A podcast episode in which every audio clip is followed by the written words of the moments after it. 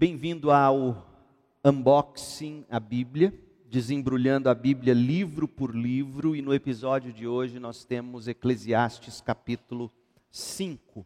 Abra sua Bíblia em Eclesiastes 5, deixa aberta. Se você tem opção de versões, nós vamos utilizar bastante hoje a nova Almeida atualizada, NAA.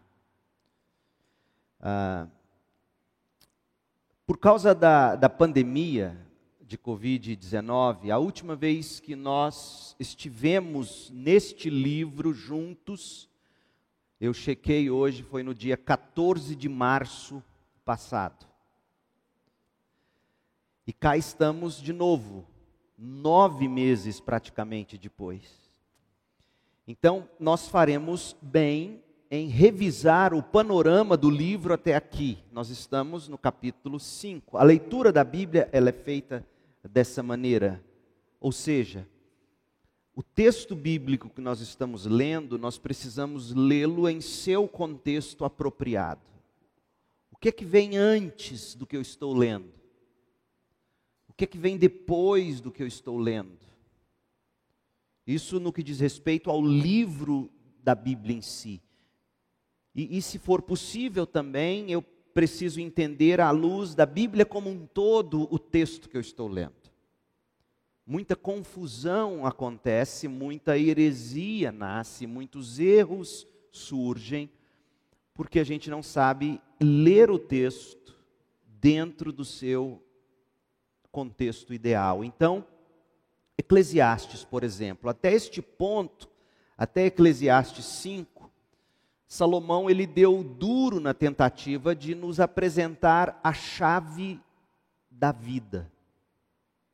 A chave da vida de uma maneira que pudesse transformar a existência em algo cheio de sentido, em algo cheio de satisfação, porque a vida, a vida requer isso. Viver bem a vida requer que a gente tenha um sentido ou o sentido e que a gente também tenha satisfação na busca da, da realização desse sentido. E é isso que, que Salomão se propõe a fazer, e ele se propõe a fazer isso, mostrando os seus erros, principalmente, e os seus acertos em alguns momentos. Tanto que o livro ele é recheado de, dos erros do próprio Salomão, talvez, ou da experiência dele enxergando as pessoas.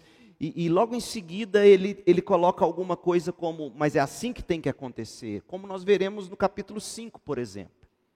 Ele mostra os problemas e a partir do verso 18, no verso 18, verso 19, o verso 20, terminando o capítulo 5, ele mostra, então a forma de se viver é assim, e não como eu acabei de descrever. Então, até esse ponto, ah, Salomão veio tentando nos dar essa chave para entender a vida. Eclesiastes é um livro difícil, um livro difícil de se dividir. E nós dividimos esse livro em três partes principais.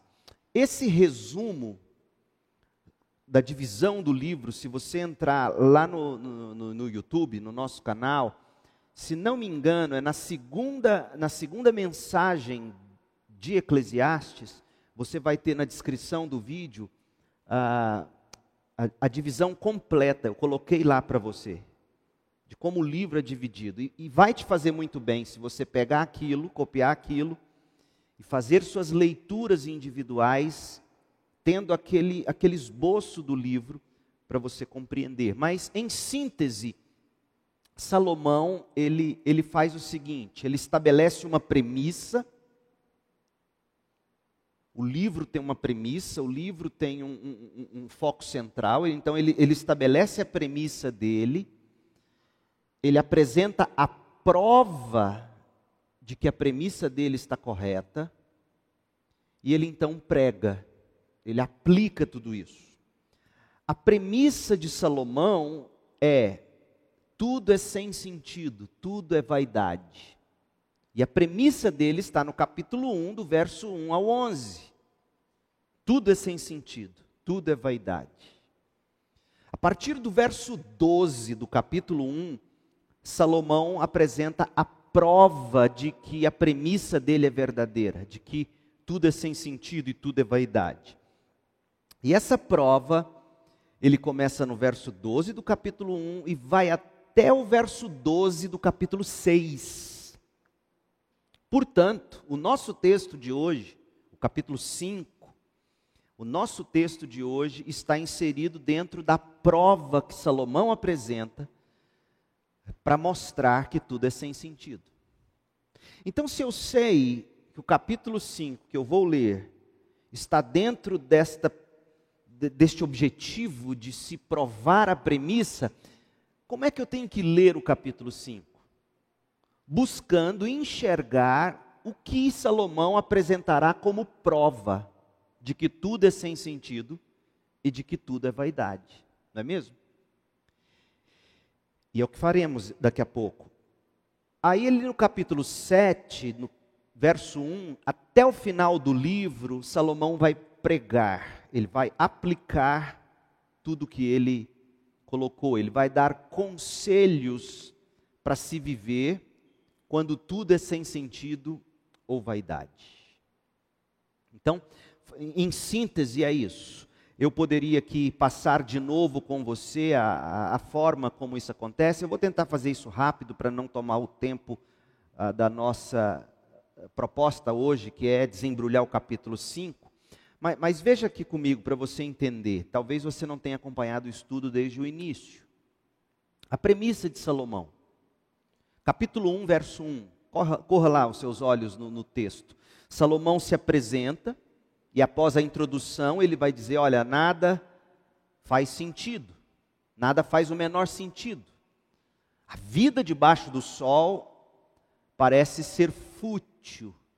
Isso ele faz nos versos 1 e 2, do capítulo 1. Do verso 3 ao 11, ele ilustra os, esse tema. Ele apresenta ciclos intermináveis e aparentemente sem sentido encontrados na natureza. Então, ele era um, um observador da natureza, um biólogo, digamos. Ele, ele fala desse ciclo sem sentido na história da humanidade, as coisas se repetem. Então aí ele estabeleceu a premissa. Aí no verso 12, ele começa, capítulo 1, 12, ele, ele começa a apresentar a prova dele. Salomão passa a descrever a busca incansável por sentido, por satisfação, enquanto ele explora todos os vastos recursos pessoais que ele tinha. Ele era um homem de sabedoria. Então, nessa busca por sentido, já que tudo é sem sentido, ele recorre primeiro à sabedoria. E, e ele descobre que quanto mais sabedoria, vivendo a vida apenas da perspectiva abaixo do sol, ou seja, neste mundo apenas, Quanto mais sabedoria, diz Eclesiastes 1,18, maior a aflição.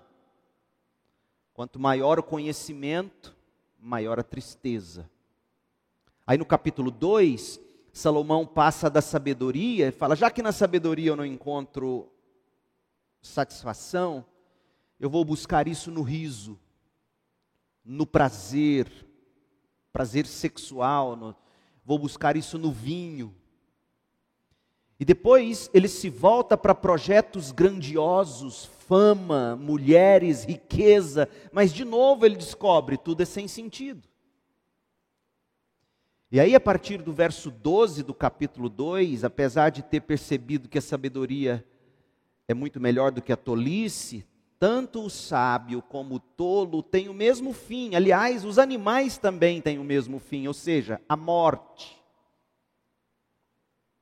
Então nada faz sentido. Do que adianta ter sabedoria se eu vou morrer, assim como um animal morre? Do que adianta eu ter sabedoria se eu vou morrer como o tolo também morre? Essa é a ideia dele. Capítulo 3, ele passa do cotidiano da vida para uma busca mais filosófica, mas a, a, conclusão permanece a mesma: tudo é sem sentido.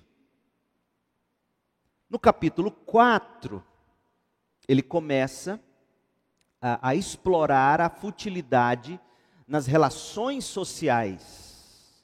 Aí ele vai falar no capítulo 4 da opressão, ele vai falar da rivalidade, ele vai falar da cobiça, ele vai falar do poder. E aí entra o nosso capítulo. E ele vai mostrar no capítulo 5 a vaidade nas relações religiosas, na vida do culto. Ele vai dizer: o culto a Deus pode se tornar sem sentido ou vaidade. E de que forma o culto a Deus se torna sem sentido ou vaidade? Quando o culto é um culto formalista ou formal, apenas para cumprir a, a regra, quando a oração é vazia, quando palavras e votos e pactos não têm mais compromisso, não têm mais valor. Então ele fala: até a vida na igreja, até a vida de fé pode ser sem sentido. É impressionante. E aí, do, do verso 8 até o final do capítulo 6, até o, o capítulo 6, verso 12, Salomão vai falar da, da inutilidade da riqueza. Mas o que eu quero que você preste atenção, porque esse é o nosso texto. Abra aí em Eclesiastes 5. Salomão ele estabeleceu a premissa e passou a prová-la. Tudo é sem sentido e vaidade. Tudo é sem sentido e vaidade. A sabedoria é sem sentido. O conhecimento é sem sentido. O vinho é sem sentido. O prazer das mulheres, o prazer dos homens é sem sentido. Conquistas é sem sentido. Fama é sem sentido. Riquezas, poder, tudo é sem sentido, tudo é vaidade, dinheiro, sexo, poder, conhecimento. Tudo é sem sentido e vaidade. Inclusive a religião, inclusive a fé. Aí você pode falar assim, mas peraí, como assim o culto a Deus é sem sentido e vaidade?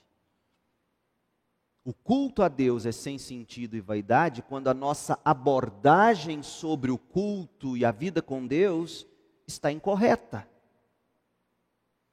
Eu já vi muitas pessoas se decepcionarem, entre aspas, com Deus e em andar com Deus. E quando algumas delas permitem que eu chegue perto e ouça as queixas, eu descubro e ajudo essa pessoa a descobrir que essa decepção não é fruto de quem Deus é ou do que a Bíblia diz essa, essa decepção é fruto da abordagem errada sobre Deus, sobre a Bíblia, sobre a igreja, sobre a fé. Então, Salomão, no capítulo 5, do verso 1 ao verso 7, ele vai dizer para nós o seguinte: é possível cultuar a Deus e sair do culto achando que tudo é sem sentido. Por que, que eu estou aqui? O que, que eu fui fazer lá? É vaidade. E, e aí, gente, eu acho mais interessante ainda, porque a partir do verso 8 do capítulo 5, Salomão começa a falar do dinheiro. Ele vai falar da perspectiva incorreta do dinheiro. Ele vai dizer: o dinheiro é sem sentido e vaidade. Sabe o que, que me impressiona no capítulo 5? É essas duas conexões que Salomão faz. E é assim que você tem que ler a Bíblia. Por que, que até o fim do capítulo 4 ele falou de um monte de coisa mundana? Ele começa o capítulo 5 falando do culto. E aí, a partir do verso 8, ele volta a falar de coisa mundana, dinheiro, política, por exemplo. Por que, que ele procede assim? Qual é a conexão? Como é que essas duas questões, culto e dinheiro, se relacionam aqui à luz do que nós já lemos em Eclesiastes. Deixa, deixa eu te dar uma sugestão do que eu entendo ser. Culto e dinheiro facilmente se misturam para o bem ou para o mal. A gente sabe disso. Muita gente ganha muito dinheiro explorando a boa fé de pessoas em culto. Em Eclesiastes 5, por outro lado, antes de, de, de voltar aqui, por outro lado, a gente sabe que sem dinheiro as coisas não vão acontecer. Sem dinheiro nós não teremos um lugar como nós temos aqui, sem dinheiro nós não conseguiremos pagar a conta de energia que, que nos possibilita ter um ar-condicionado que nos refresca, etc. Então, para o bem ou para o mal, culto e dinheiro se misturam.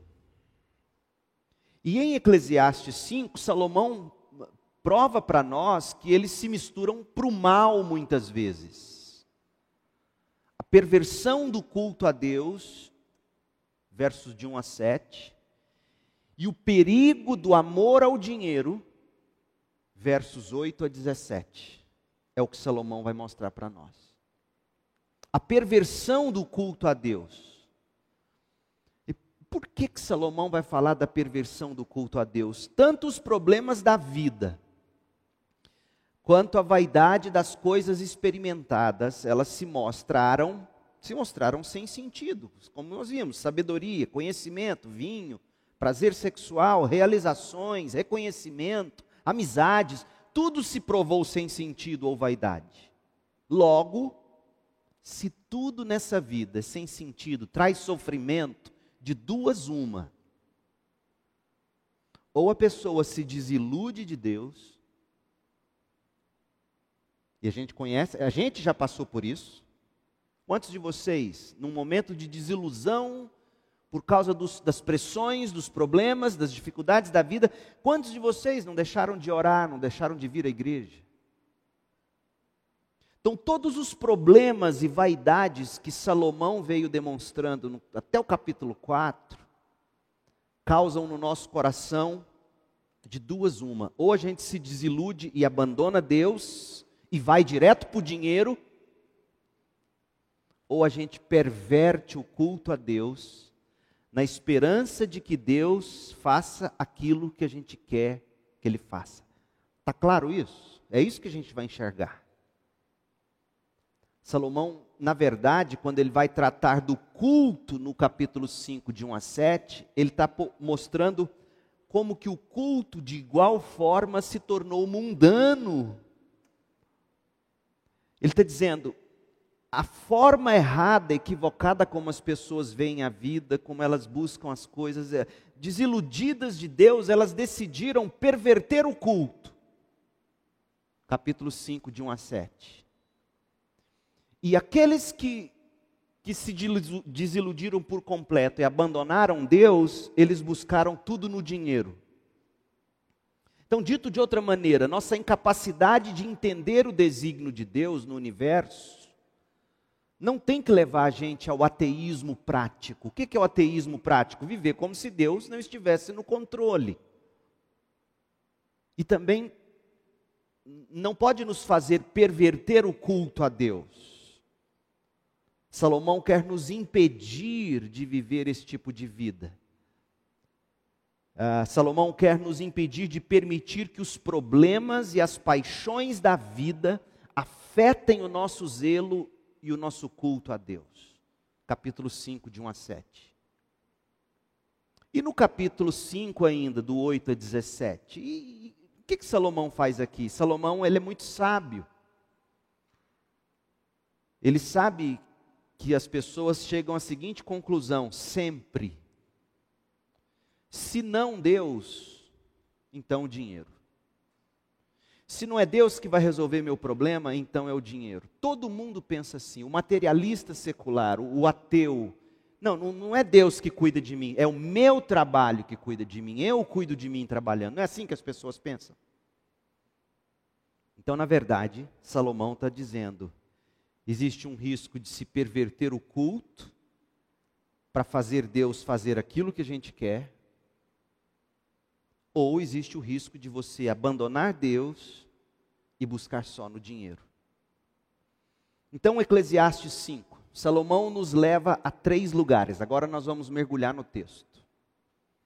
Salomão nos leva, isso vai ajudar você a ler. Salomão nos leva ao culto, ele nos leva à corte, a corte política, a corte das lideranças. Salomão nos leva ao caixa, e Salomão nos leva à cura. ele nos leva ao culto, do verso 1 ao 7. Ele nos leva à corte, versos 8 e 9. Ele nos leva ao caixa, verso 10 a 17. E ele nos leva à cura, verso 18 a 20. Então leia comigo, eu vou ler na nova Almeida atualizada. Salomão nos leva a, ao culto, a perversão do culto a Deus. Salomão começa dizendo assim: guarda o pé quando você entrar na casa de Deus. Chegar-se para ouvir é melhor do que oferecer um sacrifício de tolos que fazem o mal sem se dar conta que a sua boca não se precipite, nem se apresse o seu coração em pronunciar uma palavra diante de Deus, porque Deus está no céu e você aqui na terra. Portanto, sejam poucas as suas palavras. Porque das muitas preocupações vêm os sonhos, e do muito falar palavras tolas. Quando você fizer algum voto a Deus, não demore a cumpri-lo, pois pois Deus não se agrada de tolos. Cumpra o voto que você faz. Melhor é não fazer voto do que fazer e não cumprir. Não consinta que a sua boca o leve a pecar, nem diga ao mensageiro de Deus que foi descuido, por que fazer com que Deus fique irado por causa do que você diz e deixar que ele destrua o que você fez? Porque, como na multidão dos sonhos há vaidade, assim também nas muitas palavras. Portanto, tema a Deus. Vamos desembrulhar isso aqui. No primeiro momento, a leitura desses versículos podem causar a impressão de que Salomão tenha mudado do secular para o sagrado. Sobretudo aí no início, verso 1, olha como diz: guarda o pé quando você entrar na casa de Deus. Opa, então Salomão mudou do, do, do secular para o sagrado agora. Não, de fato ele não mudou de ambiente. O tema continua o mesmo a vida debaixo do sol, a vida secular mesma. É disso que Salomão está tratando. Mesmo na casa de Deus, ele quer que a gente enxergue que fizeram com a casa de Deus o que se fez com tudo fora dela. Ou seja, mundanizaram.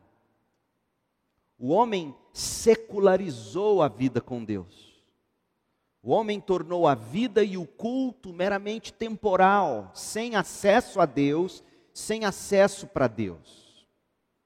Dito de outra maneira, da mesma forma que o homem secularizou tudo o que ele faz fora da casa de Deus, que foi o que Salomão mostrou até o capítulo 4, o homem também secularizou o que ele faz na casa de Deus. Por isso que ele diz assim: guarda o pé quando entrar na casa de Deus.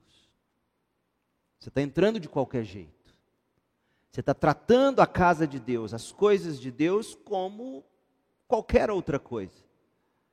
A NVT traduz assim esse versículo: quando você entrar na casa de Deus, tome cuidado com o que faz e ouça com atenção.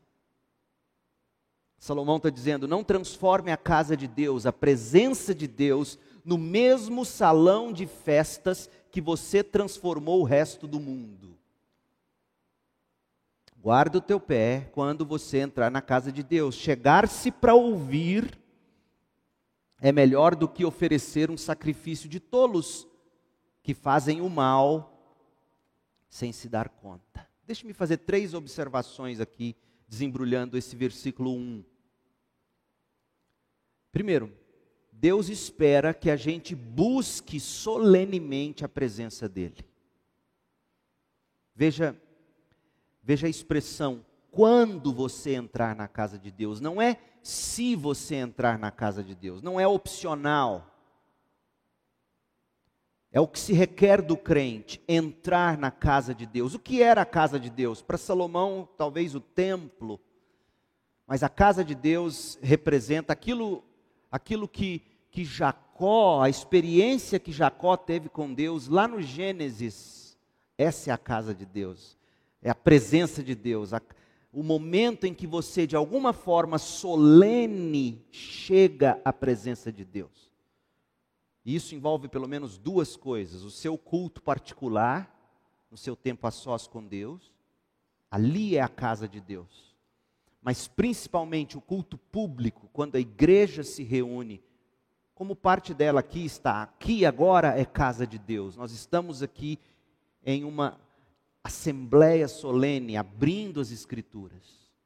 Então, sim, uh, o que Salomão está dizendo para nós é: ele não está combatendo todo aquele sistema de culto ou de sacrifícios que se fazia no Antigo Testamento. A queixa e a crítica dele não era ao sistema, era o fato de que as pessoas tinham que ir à casa de Deus, mas quando elas entravam na casa de Deus, elas não guardavam o pé. Existe hoje uma.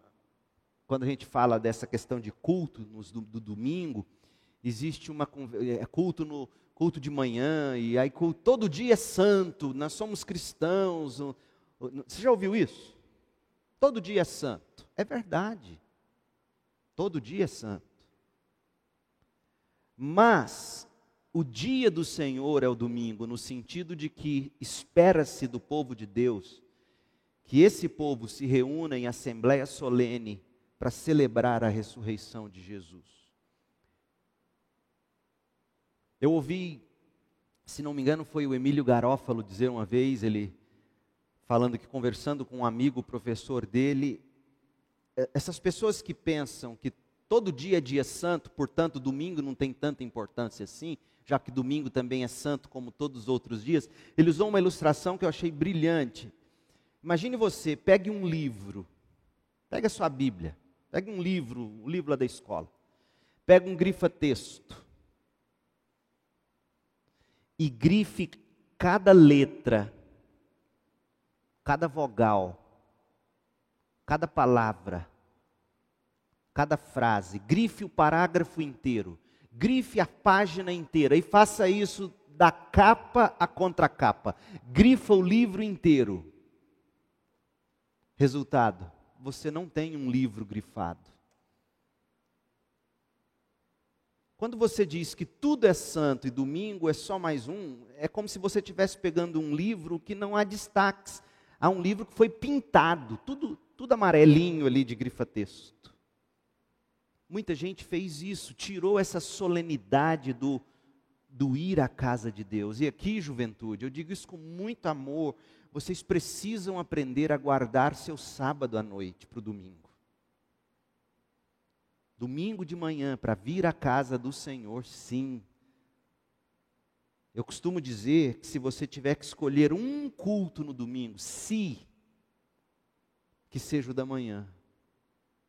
É quando você declara para o mundo que naquele primeiro dia da semana, no primeiro momento do primeiro dia, você dedica a estar na casa de Deus celebrando a ressurreição de Jesus Cristo.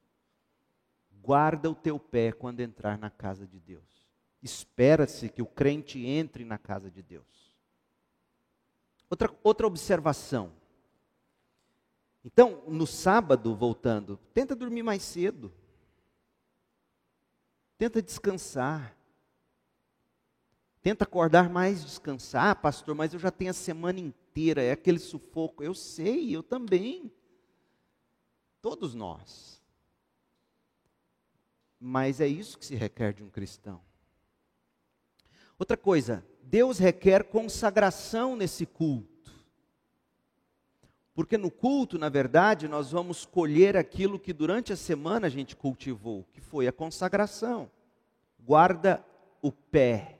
O que, que significa guardar o pé?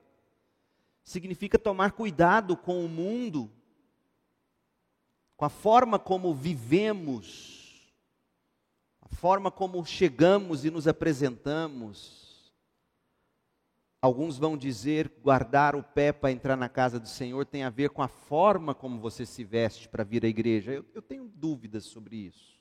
Não sei se é bem isso. tem mais a ver com com seu coração. Quer ver? Abra sua Bíblia em Provérbios 4, 26.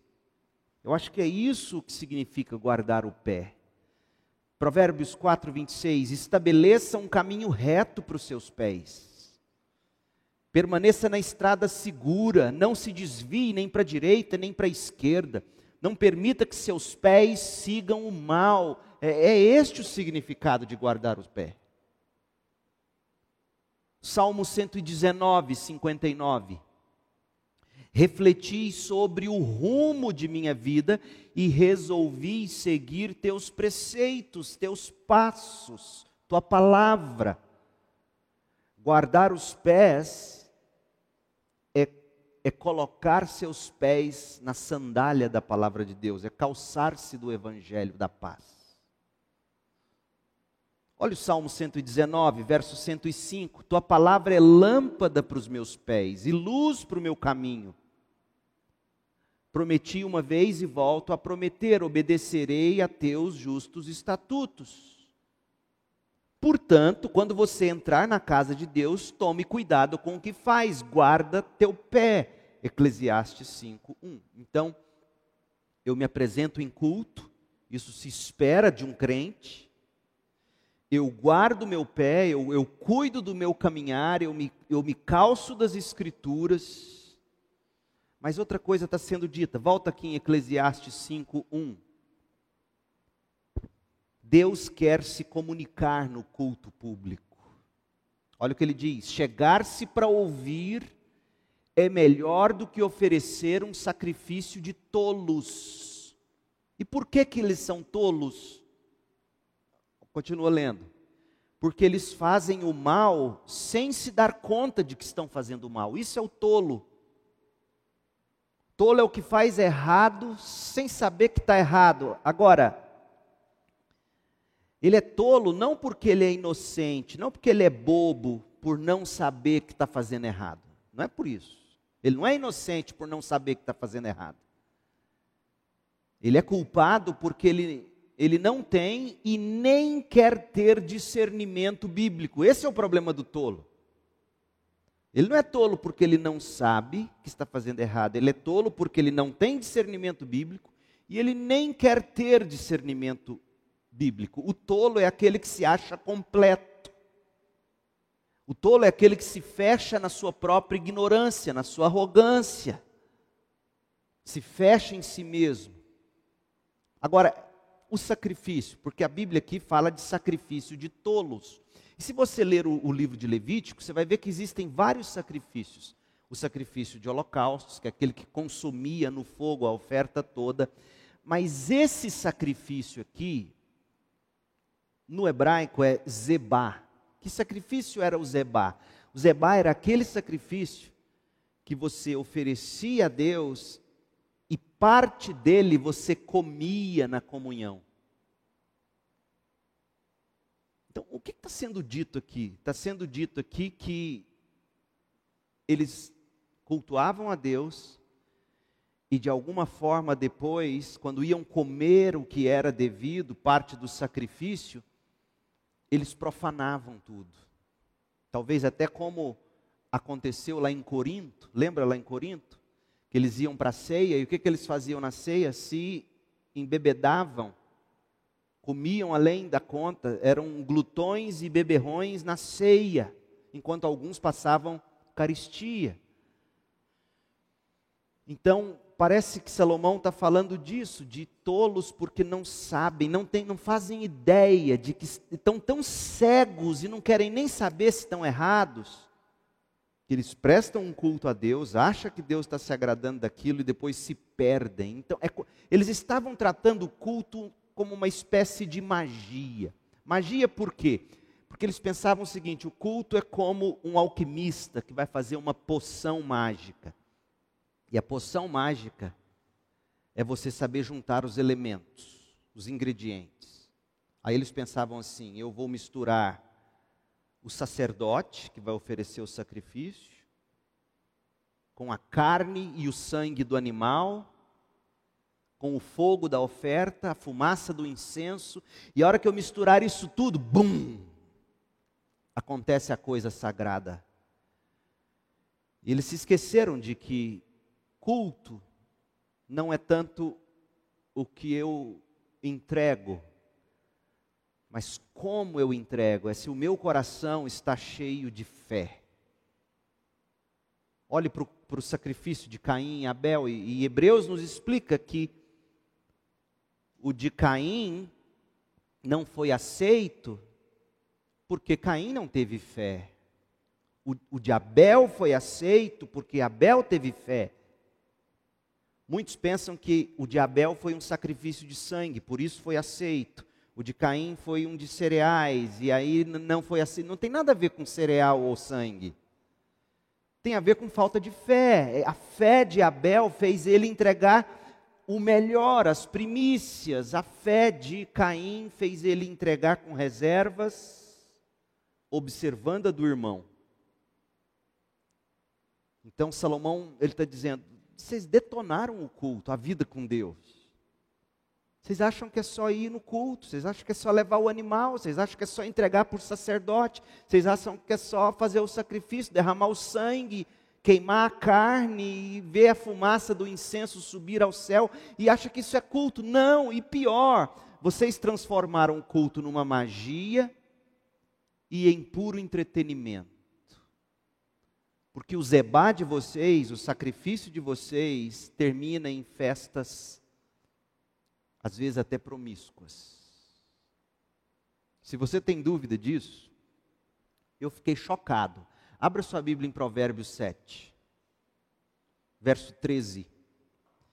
E veja qual era a mentalidade. A mulher ímpia abraçou o rapaz. Essa mulher, se você ler Provérbios, é aquela mulher que fica na esquina, pronta para pegar o primeiro homem. Ela abraçou o rapaz, o beijou e, sem a menor vergonha, lhe disse: Hoje eu apresentei meu zebá, minha oferta de comunhão e cumpri meus votos.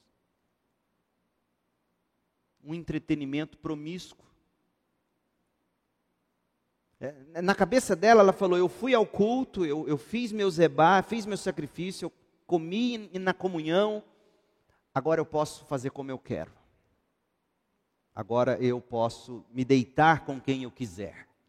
Promiscuidade. Salomão, repito, ele não está atacando o sistema sacrificial, ele está atacando o mau uso. 1 Samuel 15, 22, olha o que diz. Samuel respondeu a Saul: O que agrada mais ao Senhor, holocaustos e sacrifícios ou obediência à voz dele? A obediência é melhor que o sacrifício. E a submissão é melhor que ofertas de gordura de carneiros. Mais uma prova de que o sacrifício de Caim foi rejeitado, não porque era um sacrifício de cereal e não de, de sangue. Porque o próprio Samuel está dizendo: a questão não é, não é a carne do bicho, o coração não está correto. Eu fiquei pensando sobre esse versículo 1 de Eclesiastes 5. Para muitos em nosso tempo, as duas maiores necessidades da igreja são as coisas que Salomão está combatendo em Eclesiastes 5.1. As pessoas pensam, não, a grande necessidade da igreja é ela se expressar em seus ritos e liturgias, seja qual for o estilo de adoração que você prefira. Salomão diria: não, isso é vaidade. Não é o sacrifício em si. E a outra coisa que as pessoas dizem: não, o que a gente mais precisa na igreja é manter comunhão uns com os outros, o zebá. E Salomão diria: não, não é bem assim. Sim, essas duas coisas importam. O sacrifício importa. Mas tem que ser um sacrifício santo e agradável a Deus. Os princípios reguladores de um culto, conforme a Bíblia, eles, eles importam para nós. Quais são esses princípios? A pregação da palavra de Deus, dízimos e ofertas, os cânticos, as orações. Esses seriam os nossos ritos, entre aspas, a ceia do Senhor, o batismo. Essas coisas importam. Mas elas em si, sem o coração cheio de fé e submissão e obediência. Então, mais do que uma igreja que apenas se preocupa com essa forma, você precisa de uma igreja que, que tem o coração na sua forma. É isso que Deus quer. E a comunhão, e a comunhão que é fruto, sim, do Evangelho e não de preferências, como tantas vezes a gente faz na igreja de Jesus. Ah, eu prefiro mais Fulano, eu prefiro mais Cicrano, eu tenho mais afinidade tudo bem, na hora de abrir o coração, você vai ter que abrir com quem você confia. Mas na convivência e no relacionamento, o que nos une não é se você vota para Bolsonaro ou para quem quer que seja. Eu fico triste vendo hoje crentes se vinculando por causa de afinidade político-ideológica. Não, o que nos une é o Evangelho, é Cristo. Salomão está dizendo que uma forma de a gente secularizar ou profanar o culto é falar demais, falar como um tolo. Como Marta, a exemplo, ou em contraste com Maria, lá em Lucas 10, 38. Marta agitada, correndo, era uma tola. Não tinha ideia do que estava fazendo, estava errado, por causa do coração errado. Não porque fosse errado cozinhar para Jesus a melhor parte Maria escolheu, que era o coração nos pés de Jesus. Então eu costumo dizer, Marta teria que primeiro ter se derramado aos pés de Jesus, depois levantar e ir para a cozinha. Deus não fala conosco apenas através de sermões, eu sei disso. Deus fala conosco através das músicas, por isso é sim importante, por mais que seja um momento simples e mais informal, como aqui no Refugiados, por exemplo, é importante esse momento. Deus fala conosco através de músicas. Eu fico triste quando eu vejo crentes achando que o momento da música é um interlúdio para você ler o boletim, levantar e beber água, depois volta. Não, Deus está falando pela música. Deus está falando pelas orações. Mas nós não vamos ouvir Deus com clareza se as nossas vo cordas vocais estiverem o tempo todo falando, falando, falando. Então você vai num culto, por exemplo, onde mais de hora se dedica a cantar. E o momento de, de reflexão da Bíblia, poucos minutos. Ou seja, você falou mais do que ouviu. É mais ou menos isso que Salomão está criticando. Nosso culto, eu, eu vivo fazendo os testes. Quando eu olho a transmissão online, nos permite. Geralmente a gente gasta com avisos, cânticos, tal, 40 minutos, 45. Sermão, uma hora, uma hora e dez. O que, que a gente está comunicando com isso? Você acha que não? E muito. O que, que a gente está dizendo? Para nós, quando nós nos assentamos no culto público, é importante a gente cantar, é importante a gente ofertar e dizimar, é importante a gente orar, é importante a gente celebrar, a gente falar dos planos, dar nossos avisos, isso é importante. Mas nós também viemos aqui para ouvir Deus falar. E Ele fala pela pregação das Escrituras. Então, aproxime-se e ouça, pois Deus está se comunicando.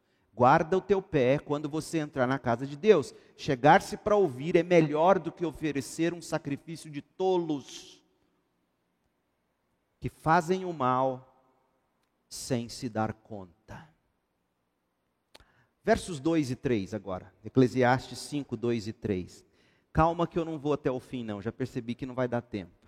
Eu só vou até o verso 7 hoje. Semana que vem, Deus permitindo, a gente pega a partir do 8.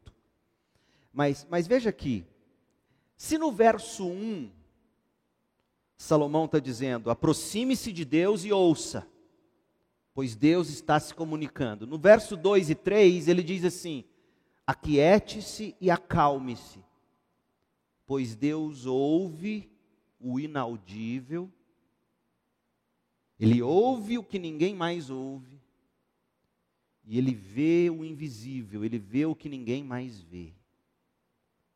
Olha o que ele vai dizer aqui nos versos 2 e 3. Eclesiastes 5, 2 e 3. Que a sua boca não se precipite nem se apresse o seu coração em pronunciar uma palavra diante de Deus. Porque Deus está nos céus e você aqui na terra. Veja, não é que Deus, por estar no céu e eu aqui na terra, Ele não se importa comigo, Ele não quer me ouvir, não é isso. Isso aqui, gente, é, é, é, é um tapa na, no rosto mesmo dessa nossa geração que trata Deus com toda e qualquer informalidade. Isso é um erro. Certo? Sim, Ele é nosso Pai. Mas até mesmo um pai não deixe um filho brincar de qualquer jeito com ele. Por exemplo, quando a gente é moleque, pequeno, a gente dá brincando com um amigo, a gente dá um tapa na bunda de um amigo. Não é? A gente não brinca assim? Às vezes, brincando, vai lá e dá um tapa assim no rosto. Não é aquele tapa de machucar, mas né, você está o Guilherme brincando ali com o Mateus, ele, ei, bobão, faz assim. Eu nunca deixei um filho fazer isso. E acho que o pai que deixa. Percebe? Existe intimidade. Eu abraço meus filhos. Quando eram pequenos, rolávamos no chão brincando. Mas mesmo naquela brincadeira, um filho não podia dar um tapa no meu rosto. Como às vezes eu dei no dos amigos brincando. Nós vemos uma geração que chama Deus de paizinho, que quer sentar no colo de Deus, letras de música que falam que quer que o dedo de Deus me toque. Como é que uma menina vai cantar Deus? Eu quero que o seu dedo me toque. Isso, é, isso é promíscuo. Aí ele vai dizer: não, nós estamos cantando cantares de Salomão. Para! É promíscuo. É disso que Salomão está falando, que a sua boca não se precipite, guarda teu pé. Como é que você guarda o pé? Palavra.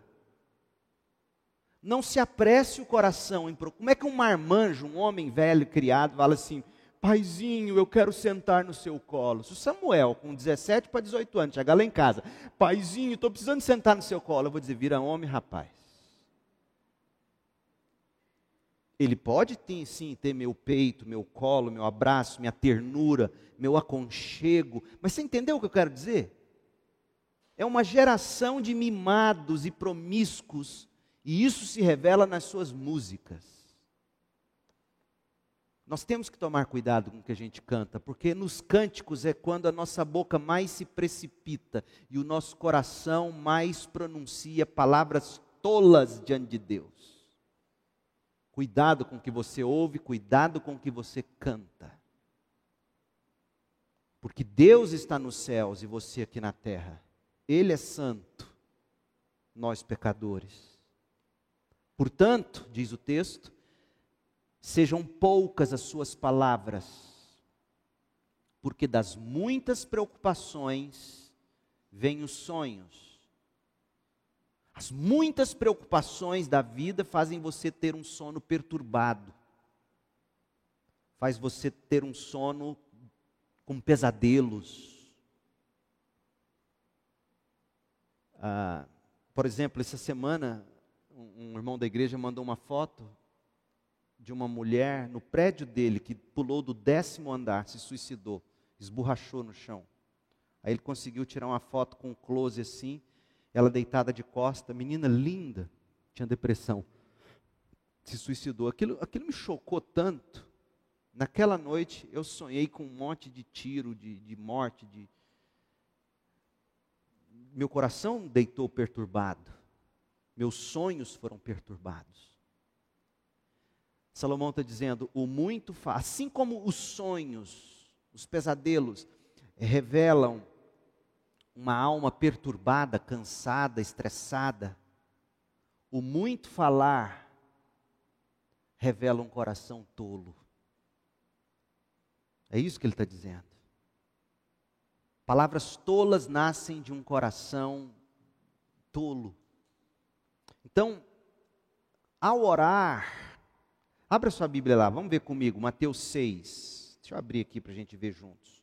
Mateus 6, de 6 a 8. Olha, olha como Jesus nos orienta, e aqui em contraste ao que faziam os fariseus. Mateus 6,8 é o prelúdio, digamos, da oração do Pai Nosso.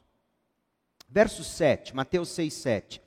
Ao orar, não repitam frases vazias, sem parar. Era isso que Salomão estava dizendo. Tem gente que às vezes fica num glória a Deus, glória a Deus, glória a Deus, glória a Deus, que eu me pergunto, tem glória a Deus mesmo nesse coração?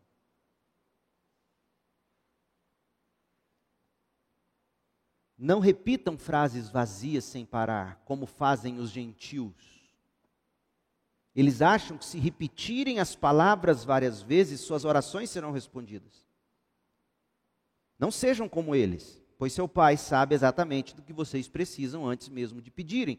Não é porque Deus sabe que eu não preciso pedir, é porque Deus sabe, eu posso pedir com fé, mas não é a minha insistência que os evangélicos contemporâneos chamam, sabe do que? Vocês já ouviram isso? Vamos pagar um preço de oração. Eu fico me lembrando desse texto. Não sejam como ele. Seu pai sabe do que você precisa antes de você pedir. Portanto, ao orar, façam assim. Percebe? Então, ao orar, deve-se prestar atenção em duas coisas ao falar com Deus. Primeiro, cuidado com a precipitação. E segundo, cuidado com a prolixidade. Então, cuidado com o que você fala e cuidado para você não falar a ponto de se revelar tolo. Ô meu povo, como, como orar nos ensina a conversar. Então, o segredo da oração aceitável é um coração preparado, porque a boca fala do que está cheio o coração, Mateus 12, de 34 a 37.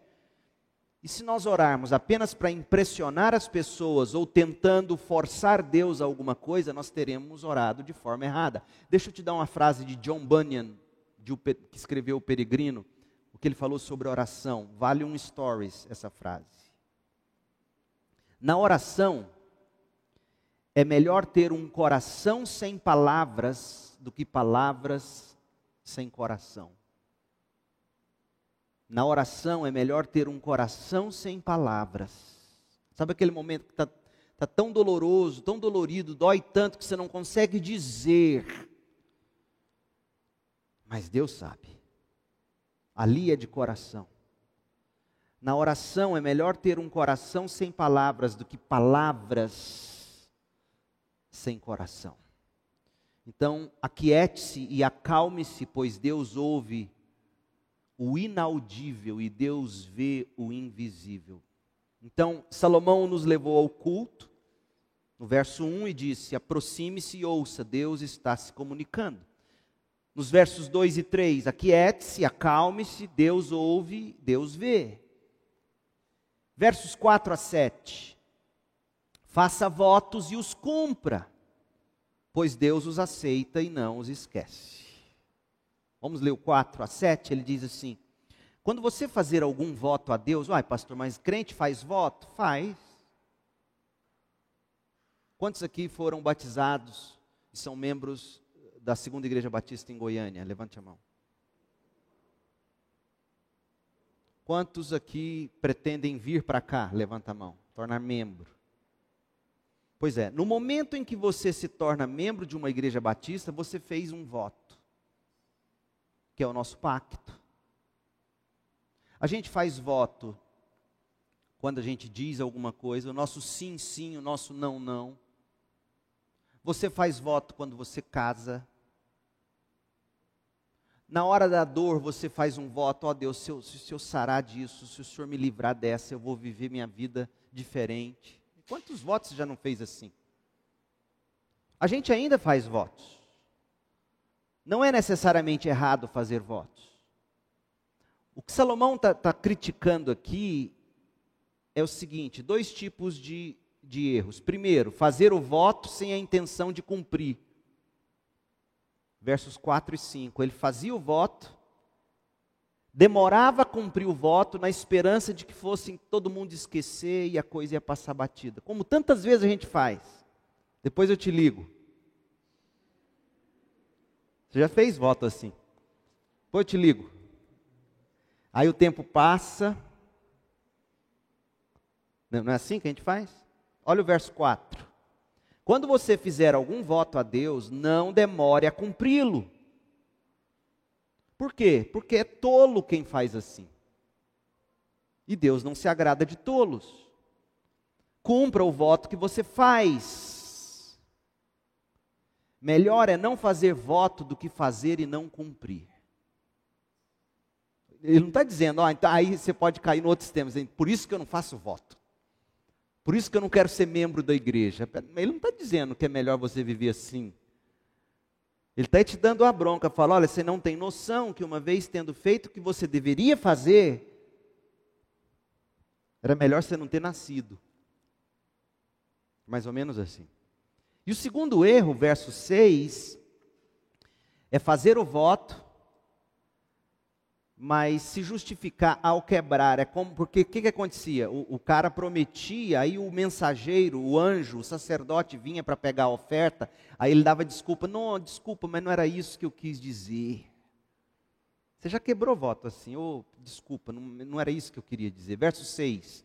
Não consinta que a sua boca o leve a pecar, nem diga ao mensageiro, aquele a quem você prometeu, e agora ele veio buscar, e aí você diz, não, desculpa, foi descuido, eu não estava pensando assim.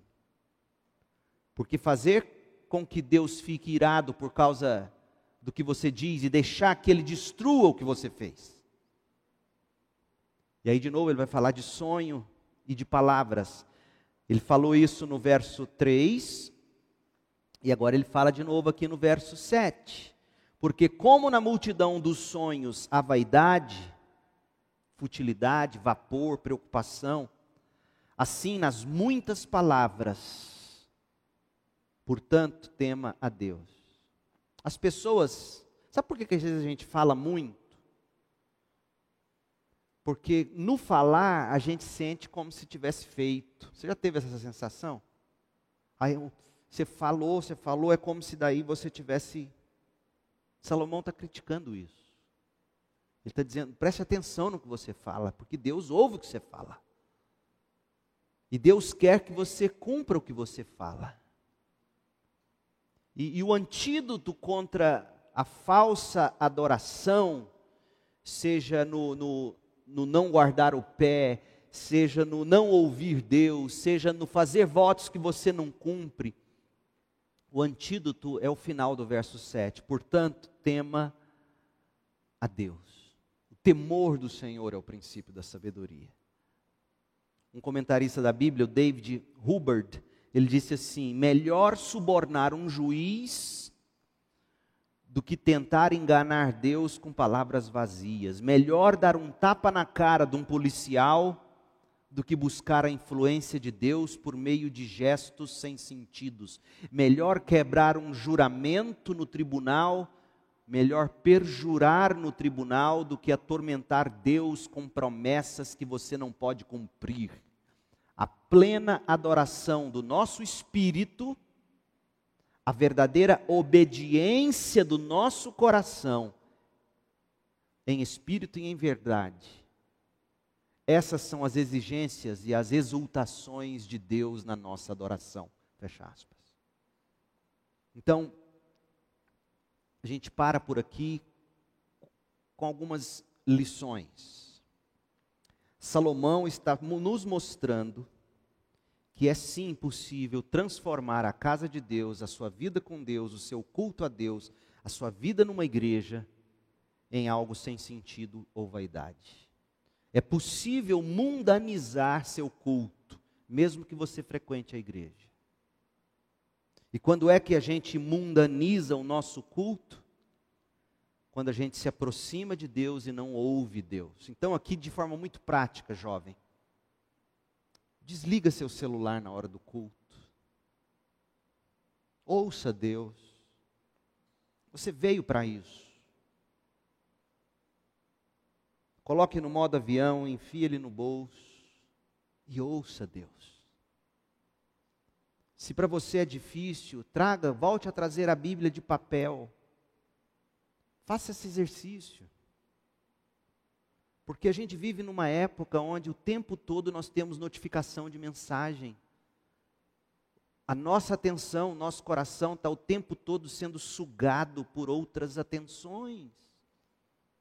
E Salomão está dizendo: você não, não pode mundanizar seu culto, seu tempo com Deus, seja sós em casa, seja na igreja, os dois são fundamentais. Então, venha e ouça Deus. Se sentar perto de determinado amigo ou amiga te distrai, evite, fala: olha, amo você, após o culto a gente fica junto mas eu, eu preciso me concentrar. Você precisa disso. Na hora do culto, namoradinha, alisando namorada. Eu sei de histórias que, deixaria vocês chocados. E vocês sabem também. Então, venha e ouça Deus. Venha com esse desejo, Deus, eu estou indo para o culto, eu quero que o Senhor fale comigo através de orações, através de cânticos, e principalmente na exposição da tua palavra. Prepara, prepara meu coração. Meu povo, sabe qual é uma maneira de você preparar o coração para o culto? Se a gente está pregando em série, como a gente faz aqui na maior parte das vezes, você sabe qual é o texto seguinte que eu vou pregar aqui na igreja. Por que você já durante a semana não pega aquilo, não memoriza aquilo, não lê, não mastiga aquilo? Ouvir Deus, preparar-se para ouvir Deus aquietar seu coração, acalmar sua alma. Como ele vai dizer? Ouça. Coerência de caráter, ouvidos prontos. E preste atenção nas palavras que você canta, porque o que você canta a Deus, você está fazendo isso na forma de um pacto, é, é, são votos que estão sendo feitos a Deus. Quantas vezes a gente mente para Deus cantando? Não é mesmo?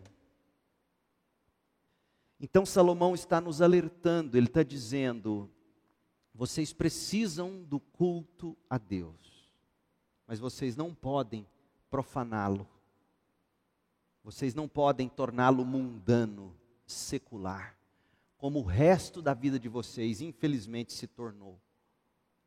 Então volte-se para Deus nesse sentido. Agora, a, a grande graça é Cristo, porque Cristo cumpriu o voto por nós.